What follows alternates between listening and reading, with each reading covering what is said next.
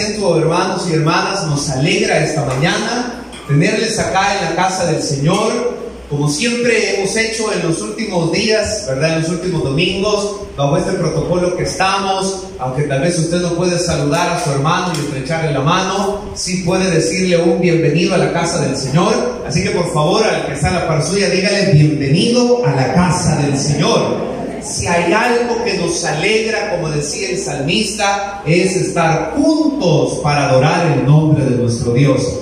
Aprovechamos también el momento para dar la bienvenida a todos aquellos que siguen a través de la transmisión de Facebook Live el culto que nosotros desarrollamos a donde quiera que nuestros hermanos estén. Ahí está el Señor con ustedes, así como el Señor está con nosotros. Para Dios no hay fronteras, no hay barreras, así que donde quiera que estén, algunos a veces nos sintonizan en países bastante lejanos, salvadoreños, muchos de ellos que han pues radicado en otro país, hasta ahí el Señor pueda bendecirles. Agradecemos también a todos los que de una u otra manera han estado y seguirán apoyando el proyecto de Montenegro al poder ver lo que Dios está haciendo, hermanos. Esperamos a la brevedad posible que ustedes conozcan a los obreros que ya tienen casi dos meses de estar allá a tiempo completo. Ellos se fueron a vivir. Hoy hay culto en Montenegro cuatro veces a la semana. Eh, se están visitando, gracias a Dios.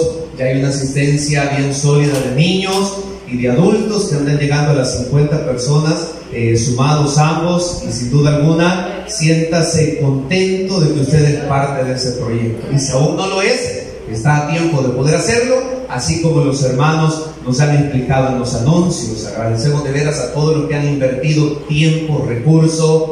Eh, el caso de los esposos Portillo, Portillo que estuvieron casi cinco años ininterrumpidamente yendo todos los fines de semana. Todos hermanos, los que de alguna manera hemos sido parte de esta bendición, sigamos tomando ánimo hasta que el Señor así logre consolidar en ese lugar una iglesia que exalte el nombre de nuestro Dios. Y también, hermanos, pues gracias por sus oraciones. Ah, síganlo haciendo en cada lugar donde Dios nos abre una puerta para ser de bendición. Esta semana estábamos en la radio, estábamos en la televisión, una televisión cristiana. Y ahí nos hicieron partícipe de un proyecto. Dios sabrá si ese proyecto se va a hacer realidad. Y si se hiciera realidad, sus oraciones van a ser muy, muy importantes. Eh, cuando ya me den respuesta yo les digo de qué se trata, ¿verdad? Pero sin duda alguna usted y yo podremos seguir haciendo mucho para la gloria de nuestro Dios. Actitudes de fracaso y principio de éxito. Sobre eso vamos a meditar esta mañana. Actitudes de fracaso y principio de éxito. Primera Corintios capítulo 9, versículo 24, el apóstol Pablo, inspirado por el Espíritu Santo, envía esta carta a la iglesia que está en Corinto, que era la ciudad cosmopolita, la Nueva York, de dos mil años atrás, ¿verdad? Allá en el Asia Menor. Y era una ciudad que combatía mucho con diferentes corrientes de pensamiento, costumbres, culturas. Y el Señor les habla y dice de la siguiente manera, ¿no sabéis que los que corren en el estadio, todos a la verdad corren, pero uno solo se lleva el premio. Corred de tal manera que lo obtengáis. Leemos una vez más. ¿No sabéis que los que corren en el estadio, todos a la verdad corren, pero uno solo se lleva el premio? Corred de tal manera que lo obtengáis. ¿Quién de acá tiene la disciplina de salir a correr por las mañanas o en la tarde? Por lo menos correr para alcanzar el bus o el microbús. Tal vez algunos no estamos tan familiarizados con el concepto de la disciplina deportiva, otros lo hemos visto a través de las competencias que los diferentes medios nos dicen que se dan cada dos años, cada cuatro años, según sea la competencia en turno. De alguna manera, aunque usted no tiene un distintivo, un número, una calzoneta, tenis y toda la indumentaria, sin darse cuenta desde el día que aceptamos a Jesús como Señor y Salvador personal, nos inscribimos en la carrera de la fe y en una carrera larga llamada la carrera de la vida.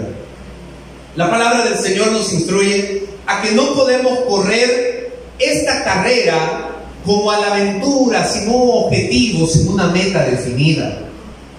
No podemos de alguna manera descuidarnos porque nos vamos a desviar o podemos dejar de alcanzar el premio o el anhelo que llegamos, que tenemos, que es el hecho de poder llegar a la meta. Nosotros como hijos de Dios tenemos que correr, como lo dice el apóstol Pablo en este versículo, de tal manera que obtengamos el premio, el galardón que anhelamos, que es estar con el Señor. Es decir, correr de tal manera que alcancemos nuestras metas. Les hablaba hace poco de la maratón que es con la que cerraron estos Juegos Olímpicos Japón 2020, pero celebrado en el 2021 a causa de la pandemia. Y les contaba el caso, ¿verdad?, de los kenianos que se apoyaron para que uno de ellos pudiera llegar a la meta y llevarse el segundo lugar. Pero hubo algo que me llamó la atención quiero contárselo a ustedes para poder ejemplificarlo con esta expresión, correr de tal manera que lo obtengáis, o sea, el poder alcanzar la meta. Había pasado cerca de una hora y nosotros estábamos todavía viendo la transmisión con mi esposa. Cuando de repente, allá como en el lugar, nosotros hasta allá pensamos que el ente estaba enfocado porque quizás el operador se había distraído o dormido y no quitaba el ente de la línea de la meta, porque había pasado casi 50 minutos y por ahí no aparecía nadie. Pero de repente se empiezan a ver que los, los voluntarios que están ahí para darle ánimo a los corredores empiezan a mover la bandera y, y, a mí me llamó la atención y dije, ¿qué pasa, verdad? O estarán repitiendo.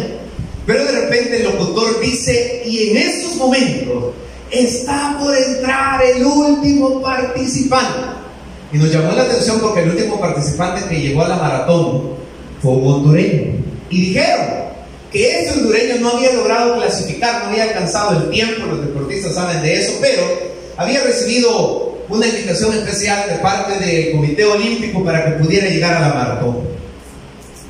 Y cuando él está llegar, imagínense usted, el que ha ganado la maratón había llegado una hora y media antes, creo que hasta allá estaba descansando, ya había comido, pero hora y media después va llegando el hondureño. Se veía que iba quizá ya con calambre, con dolor, con malestar. Es más, cuando llega, solo cruza la meta y se desploma y lo llegan a auxiliar. Y bueno, cuando lo entrevistan le dicen, yo tenía un compromiso con mi país.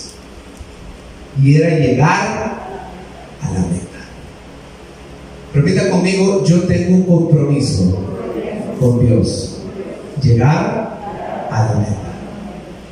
No sé si va a llegar de primero o como el hondureño, pero lo importante es que llegue a la meta. No sé si va a llegar sobrado como el keniano, porque el que ganó la maratón la terminó de lo más tranquilo. Es más, lo entrevistan. Mi esposa me decía: Mira, no se ve ni cansado y había corrido más de cuatro horas o había trotado más de cuatro horas para llegar a la meta y él se veía de lo más tranquilo. O vamos a llegar como el hondureño que literalmente sentimos que ya no podemos. Pero él decía, lo que me mantuvo es que tenía un compromiso con mi país, llegar. Vale la pena hacernos nosotros la pregunta de esta mañana. ¿Cuáles son las actitudes que marcan nuestra vida para poder lograr la meta que nos hemos propuesto? quiero hablar esta mañana sobre dos actitudes nocivas y cinco principios fundamentales si queremos tener éxito. Hace algunos años en el mundo de los negocios, ¿quiénes se acuerdan? Bueno, no solo se acuerdan, todavía existe, pero ¿quiénes tuvieron celulares de la marca Nokia? Levante la mano los que tuvieron celulares de la marca Nokia. Este no es Nokia, pero nada más para. Esto es Huawei.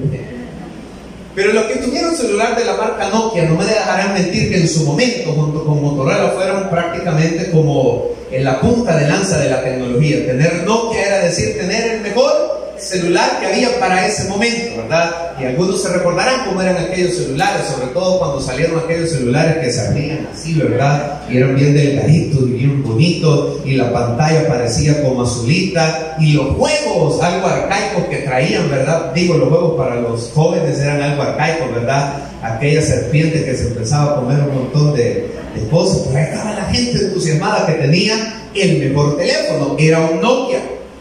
Sin embargo, cuenta la historia, aquí hablo del contexto de la historia secular, en la parte de la economía, de la empresa, emprendimiento, etcétera, etcétera, que Nokia o los empresarios, el CEO de Nokia de ese momento, tuvieron un tremendo problema. Y este fue el hecho de que ellos, de alguna manera, padecieron de dos factores, que es lo que vamos a exponer más adelante. El gigante de ese momento de la, de la telefonía celular se declaró en quiebra. Y se declaró en quiebra porque no supieron adaptarse y no supieron de alguna manera replantearse de cara a los desafíos del futuro. Un futuro que decimos que cada vez es más acelerado. Fue adquirido por Microsoft, lo que era conocido en ese momento como el gigante de las computadoras.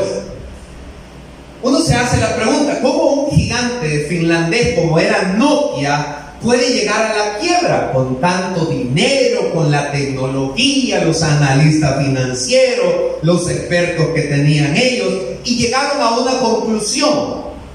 Y es que Nokia quebró por dos actitudes nocivas, falta de visión y soberbia. Venga conmigo, falta de visión y soberbia. Y si hay dos actitudes nocivas que nos pueden llevar al quebrantamiento, es la falta de visión y la soberbia, o el orgullo o la obstinación. Su, falta de visión en este caso para ellos como ejemplo es que no vieron que el futuro estaba en lo que hoy en día nosotros llamamos smartphone y tablet, o sea, lo que usted y yo tenemos hoy en nuestras manos. ¿Quiénes de ustedes tienen Galaxy, de Samsung? O, ah, no lo conoce, dice el Pero quizás para la mayoría que están familiarizados, ellos no creyeron que en el contexto de esta evolución tan acelerada de la globalización en la que estamos inmersos, nos guste o no, las cosas iban a cambiar. Y se quedaron rezagados porque les faltó visión y porque no quisieron atender consejo para cambiar, replantearse o enmendar. Ellos creyeron que lo que para el año 95, 96, 97, 98, 99, 2000 habían logrado era suficiente para mantenerse en la cima, pero estaban equivocados. Trasladamos ese ejemplo a nuestra vida diaria. Las actitudes nocivas, nocivas llamadas falta de visión y soberbia. La falta de visión la definimos como la visión que se queda estancada. Lastimosamente muchas personas ponen su vista en el ahora, o sea, en lo más inmediato que tenemos, en el día o en lo que va a pasar en las próximas 24 horas. Pero no se atreven muchas veces a tener una visión de su futuro.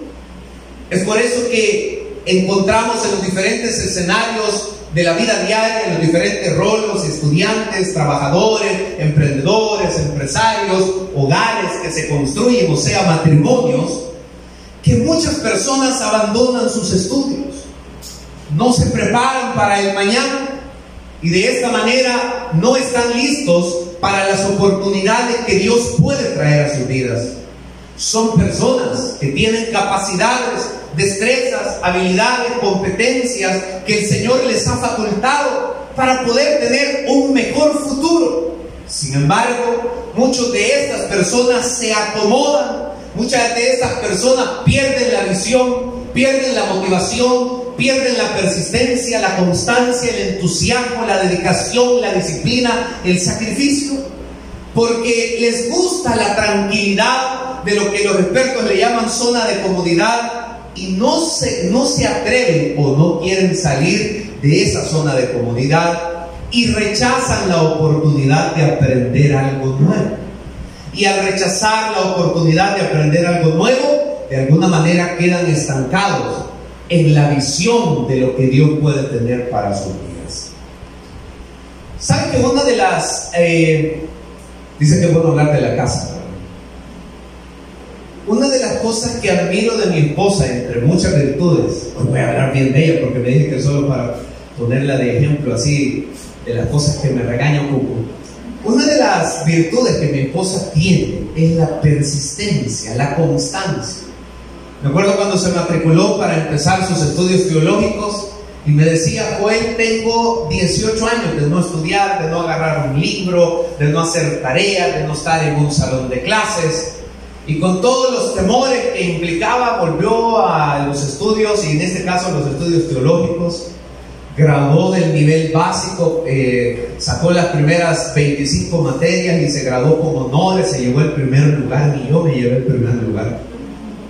Luego siguió en el nivel ministerial y cursó creo que otras 25 materias y se llevó el segundo lugar y ya lleva 50 materias y actualmente ahorita está sacando su especialidad pastoral y ya terminó sus primeras cuatro materias. Y sus promedios son excelentes. Entonces veo cuatro años atrás cuando tenía temor de agarrar un libro, cuando me decía, pero es que se van a burlar de mí, ya tengo tiempo de no estudiar, me decía, voy a regresar a los tantos años de edad a estudiar, ahí van a haber más jóvenes, y ya cuando llegó me dijo, efectivamente hay más jóvenes, yo veo que ellos captan rápido, a mí me cuesta, tengo que leer una y dos o tres veces, pero persistió, fue constante, y si el Señor lo permite, en junio del otro año estará sacando su especialidad pastoral. A lo que quiero llegar, mis amados hermanos, es que Dios para cada uno de nosotros, sin duda alguna, tiene un propósito, porque así lo dice su palabra, pero también el Señor espera que no seamos faltos de visión, que le creamos a Él. Y parte de creerle a Él es que a pesar de las adversidades, de los obstáculos, de las vicisitudes, de las limitantes, usted y yo debemos hacer nuestra la palabra que dice que usted y yo poseemos la mente de Cristo cual quiere decir que sí, habrá que hacer esfuerzo, habrá que hacer esmero, habrá que salir de la zona de comodidad, pero la misma palabra nos enseña que todo lo podemos en Cristo porque Él nos fortalece. Pero la otra actitud nociva es la soberbia.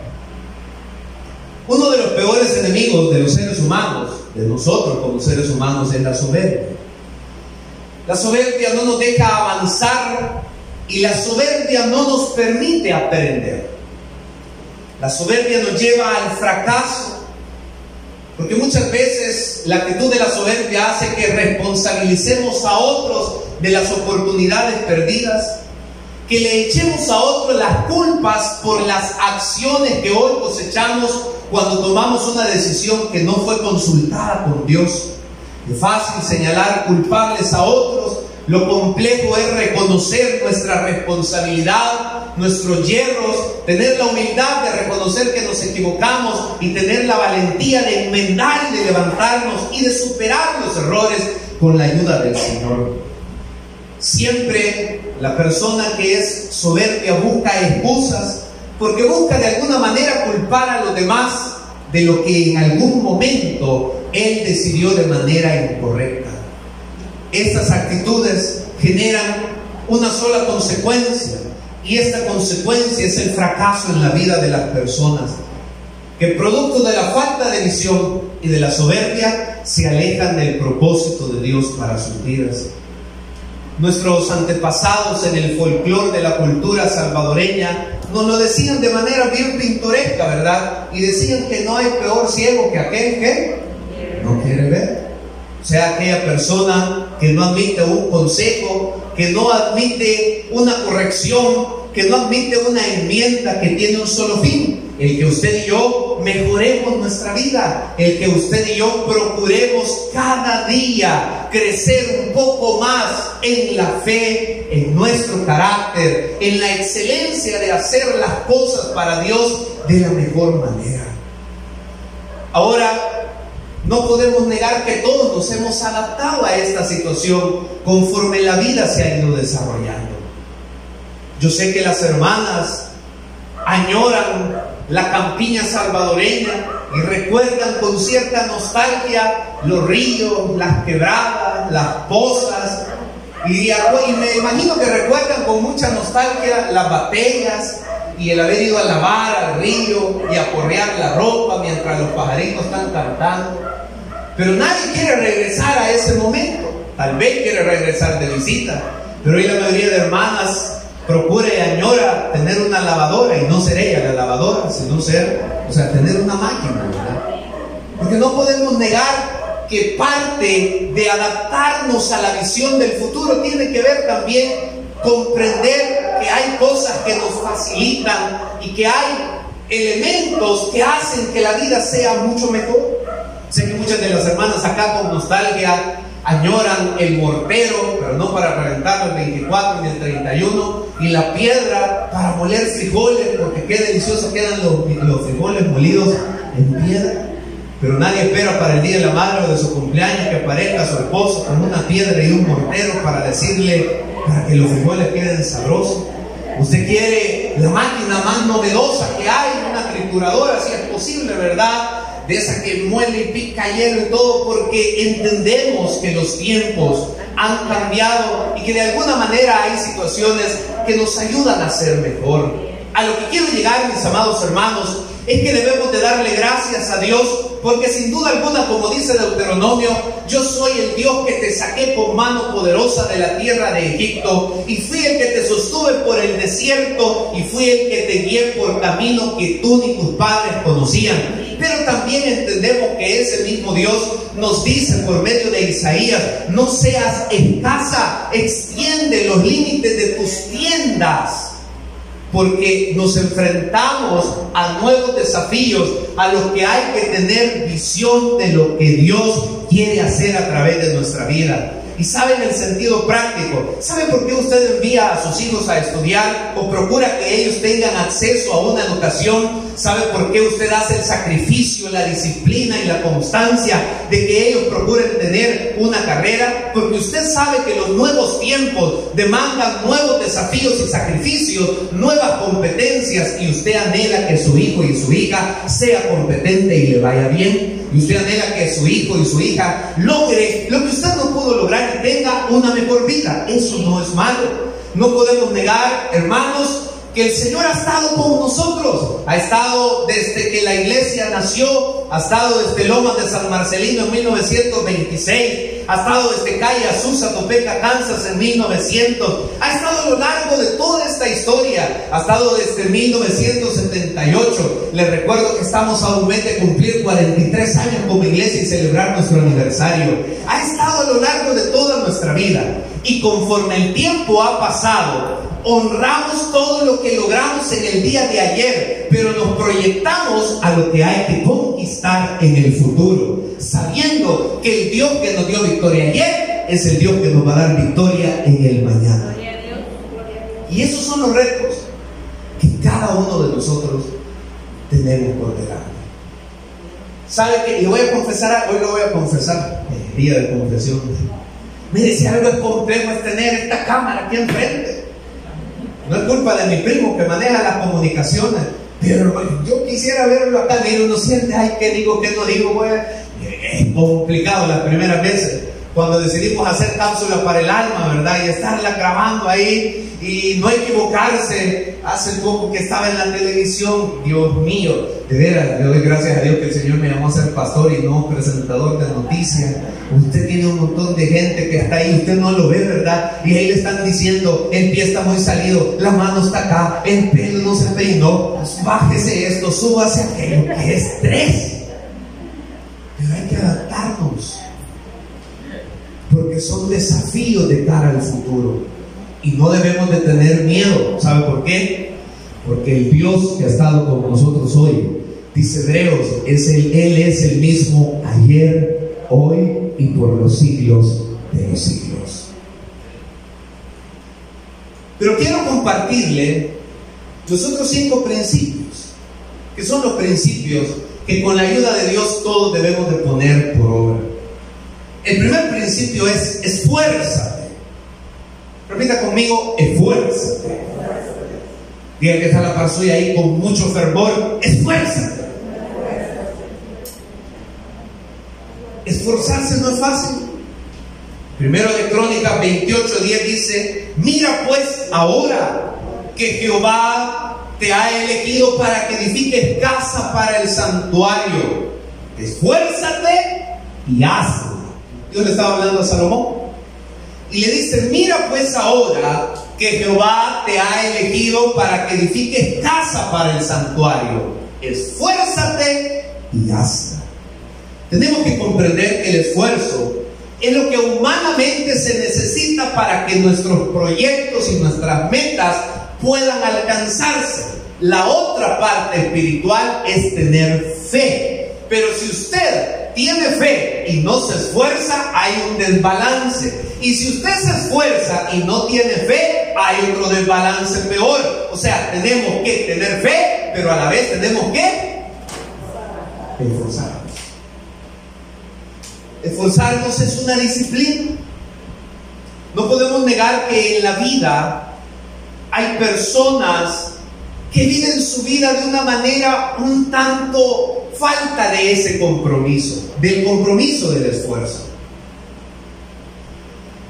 No sé quiénes se, algún día voy a averiguar, no sé quiénes se dedican a hacer esos memes que le llaman o esas figuras que aparecen ahí en, en las redes sociales.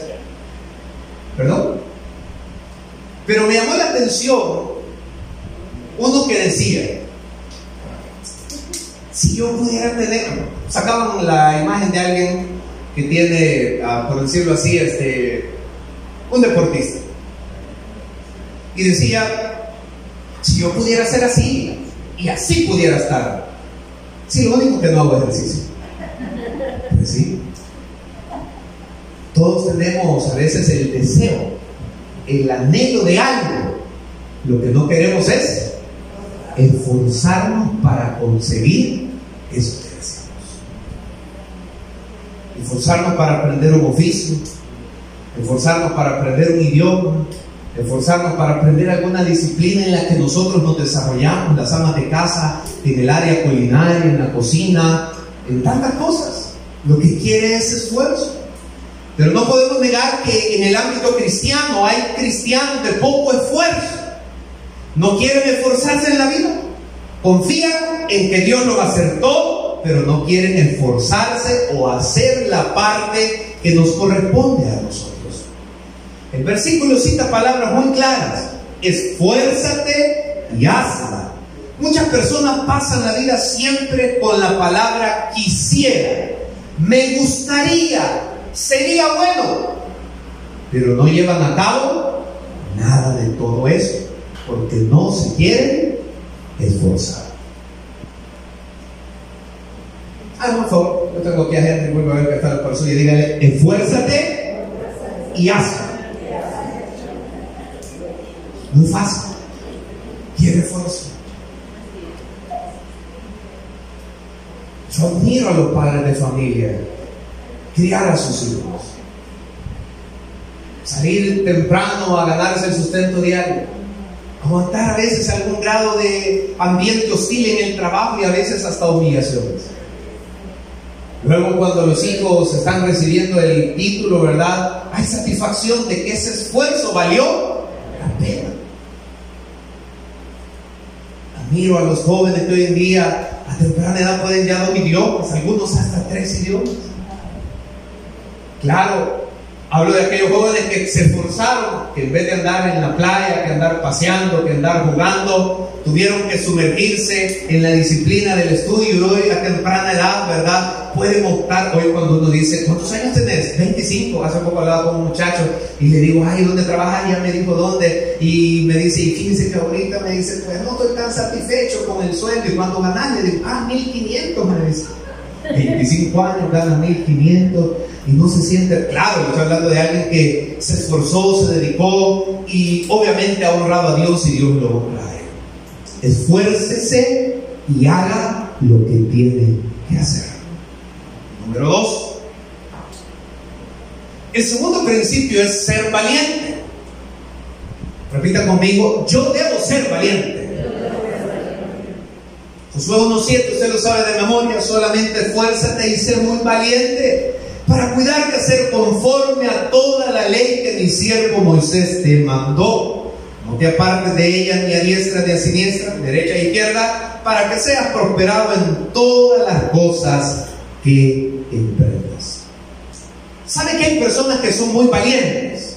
Pero a veces son muy valientes para lo malo, no para lo bueno. Los varones que estamos acá, levanten la mano así delante de Dios, aquellos que en su época de adolescencia o juventud se pelearon con alguien a puño limpio. Solo santos hay aquí.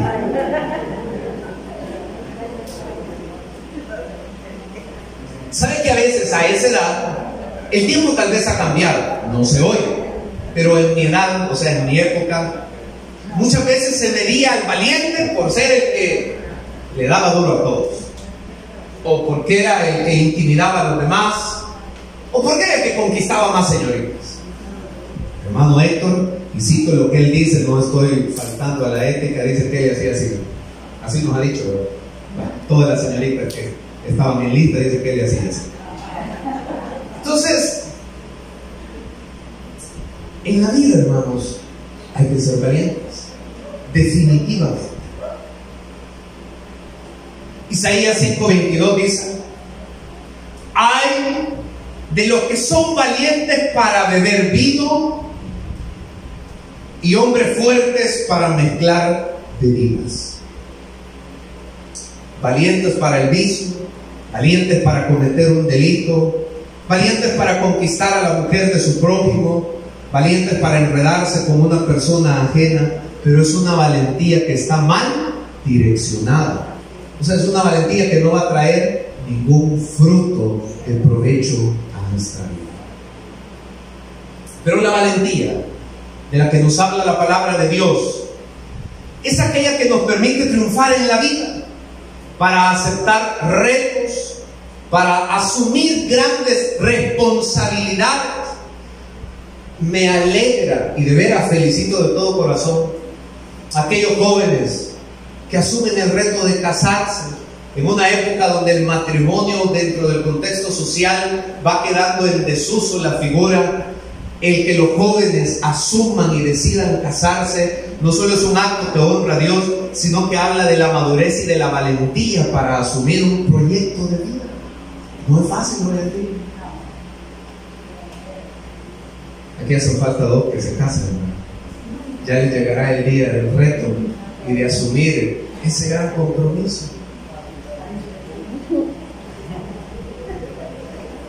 La valentía de la que Dios nos habla es aquella que nos saca de la zona de comodidad para enfrentar el reto de lo desconocido confiando que el Señor estará con nosotros.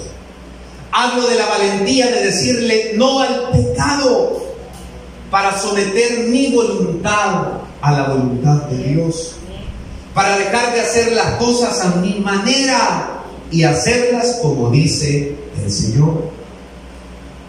Muchas veces el Señor, para hacernos reconocer nuestra valentía, nos pedirá que dejemos, metafóricamente hablando, la barca de la comodidad y aprendamos a caminar por fe. Usted recuerda la historia relatada en Mateo capítulo 14, Pedro le dijo, Señor, si eres tú, manda que yo vaya a ti sobre las aguas. Y él dijo, ven. Y descendiendo Pedro de la barca, andaba sobre las aguas para ir a Jesús. El tercer principio es, no temas. Proverbio 29, 25 dice, el temor del hombre pondrá lazo, mas el que confía en Jehová será exaltado. Leo una vez más. El temor del hombre pondrá lazo, mas el que confía en Jehová será exaltado. Hay una frase célebre que dice, un barco está seguro en el puerto, pero no fue construido para eso. Lo voy a decir una vez más. Un barco está seguro en el puerto, pero no fue construido Diga que está la par suya. Un barco está seguro en el puerto, pero no fue construido para eso.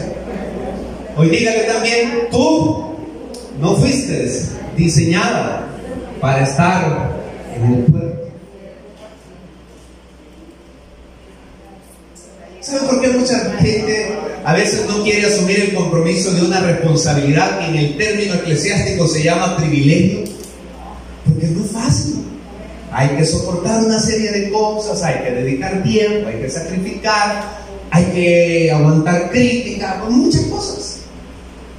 Las que tienen negocio no me dejará mentir. Bonito es cuando termina el día y cuenta la ganancia, pero cuando se levanta temprano y hay que ir al molino y los clientes no llaman o ustedes ven que los clientes no compran y ese abatimiento. Claro, la gente muchas veces solo ve los resultados, lo que no conocen es el proceso de vencer los obstáculos. Por eso el principio es no temas. Otra frase dice, si tu miedo al fracaso te impide intentarlo, entonces ya habrás fracasado. Lastimosamente el temor a la crítica, el temor a qué dirán, muchas veces nos paraliza. Tenemos que reconocer que las críticas pueden ser, si las sabemos sobrellevar, una manera de mantenernos firmes y buscar a Dios y depender de Dios para que nos dé dominio propio.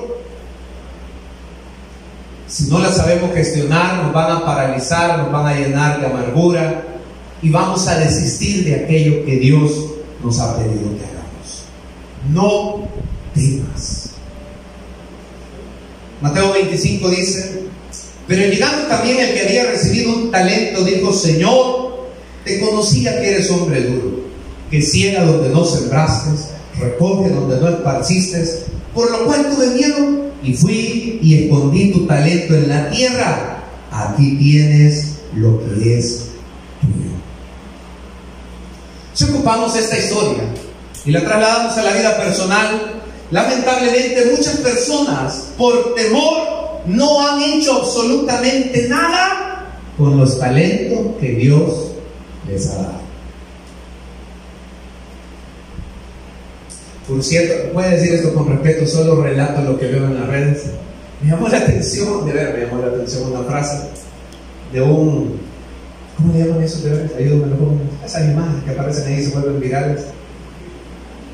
Bueno, pero estaba la figura ahí. Y aparece una señora diciendo lo siguiente. Mi hijo me dijo hoy en la mañana, mamá, no te preocupes cuando yo sea grande, voy a ayudarte para que no sientas tanto la cara. Y la imagen, aparece la mamá llorando y dice, me sentí tan nostálgica. Y dice, mi niño tiene 44 años. Usted entendió lo que le quise decir, ¿verdad? Lamentablemente hay cristianos que todavía estamos esperando que hagan algo por la causa del Señor. Y ya tienen 44 años.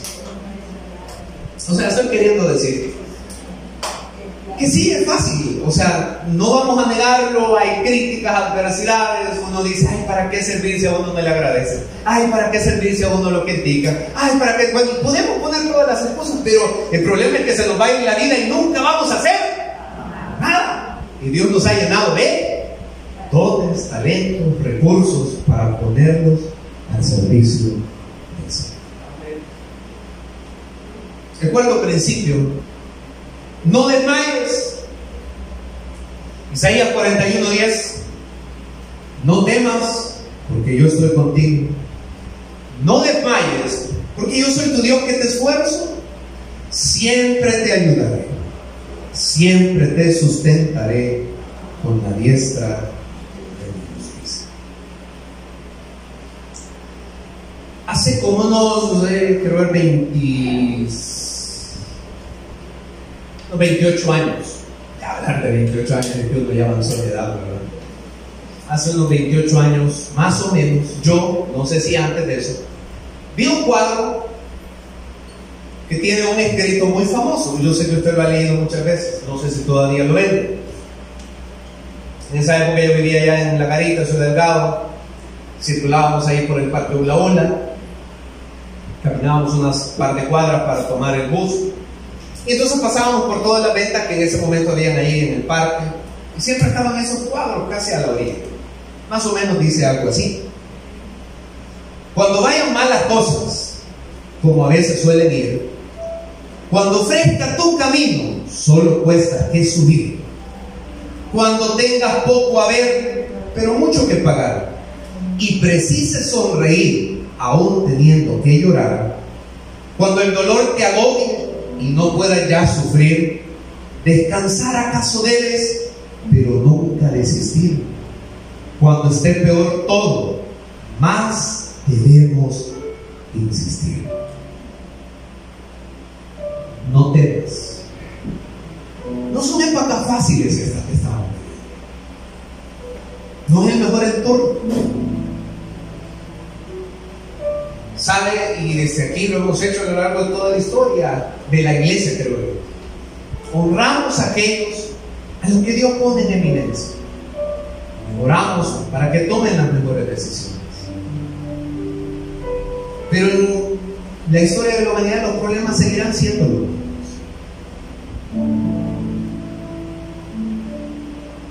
Hay violencia y todo lo que ya sabemos. Humanamente, esta no es la mejor época para poner un negocio. Algunos dicen que no es ni la mejor época para casarse. No es la mejor época para adquirir deudas. Porque pareciera ser que todas las circunstancias son adversas. Pero hoy es cuanto más la iglesia debe estar firme y no tener temor. No abandonar la carrera, no bajar los brazos, no colgar los guantes, no darnos por vencido. Isaías dice lo siguiente, Él da esfuerzo al cansado y multiplica las fuerzas al que no tiene ninguna. Los muchachos se fatigan y se cansan, los jóvenes flaquean y caen, pero los que esperan en Jehová tendrán nuevas fuerzas, levantarán alas como las águilas, correrán cansarán, caminarán y no se hay una frase célebre que dice, nuestra mayor gloria no será nunca caer, la mayor gloria será levantarnos cada vez que hemos caído. Y para cerrar, el quinto principio, Dios está contigo. Dice Romanos 8:31, ¿qué pues diremos a esto? Si Dios es por nosotros, ¿quién contra nosotros? Como hijos de Dios, tenemos todo lo que necesitamos para poder alcanzar los propósitos de Dios para nuestra vida. Si Cristo es el capitán de nuestra vida, no tengamos temor, no desmayemos. La victoria está segura porque el Señor está con nosotros. Pidámosle al Señor que nos extienda la visión, que nos quite la soberbia y que nos ayude a desarrollar estos principios. Puede estar de pie usted en este momento y adoramos al Señor.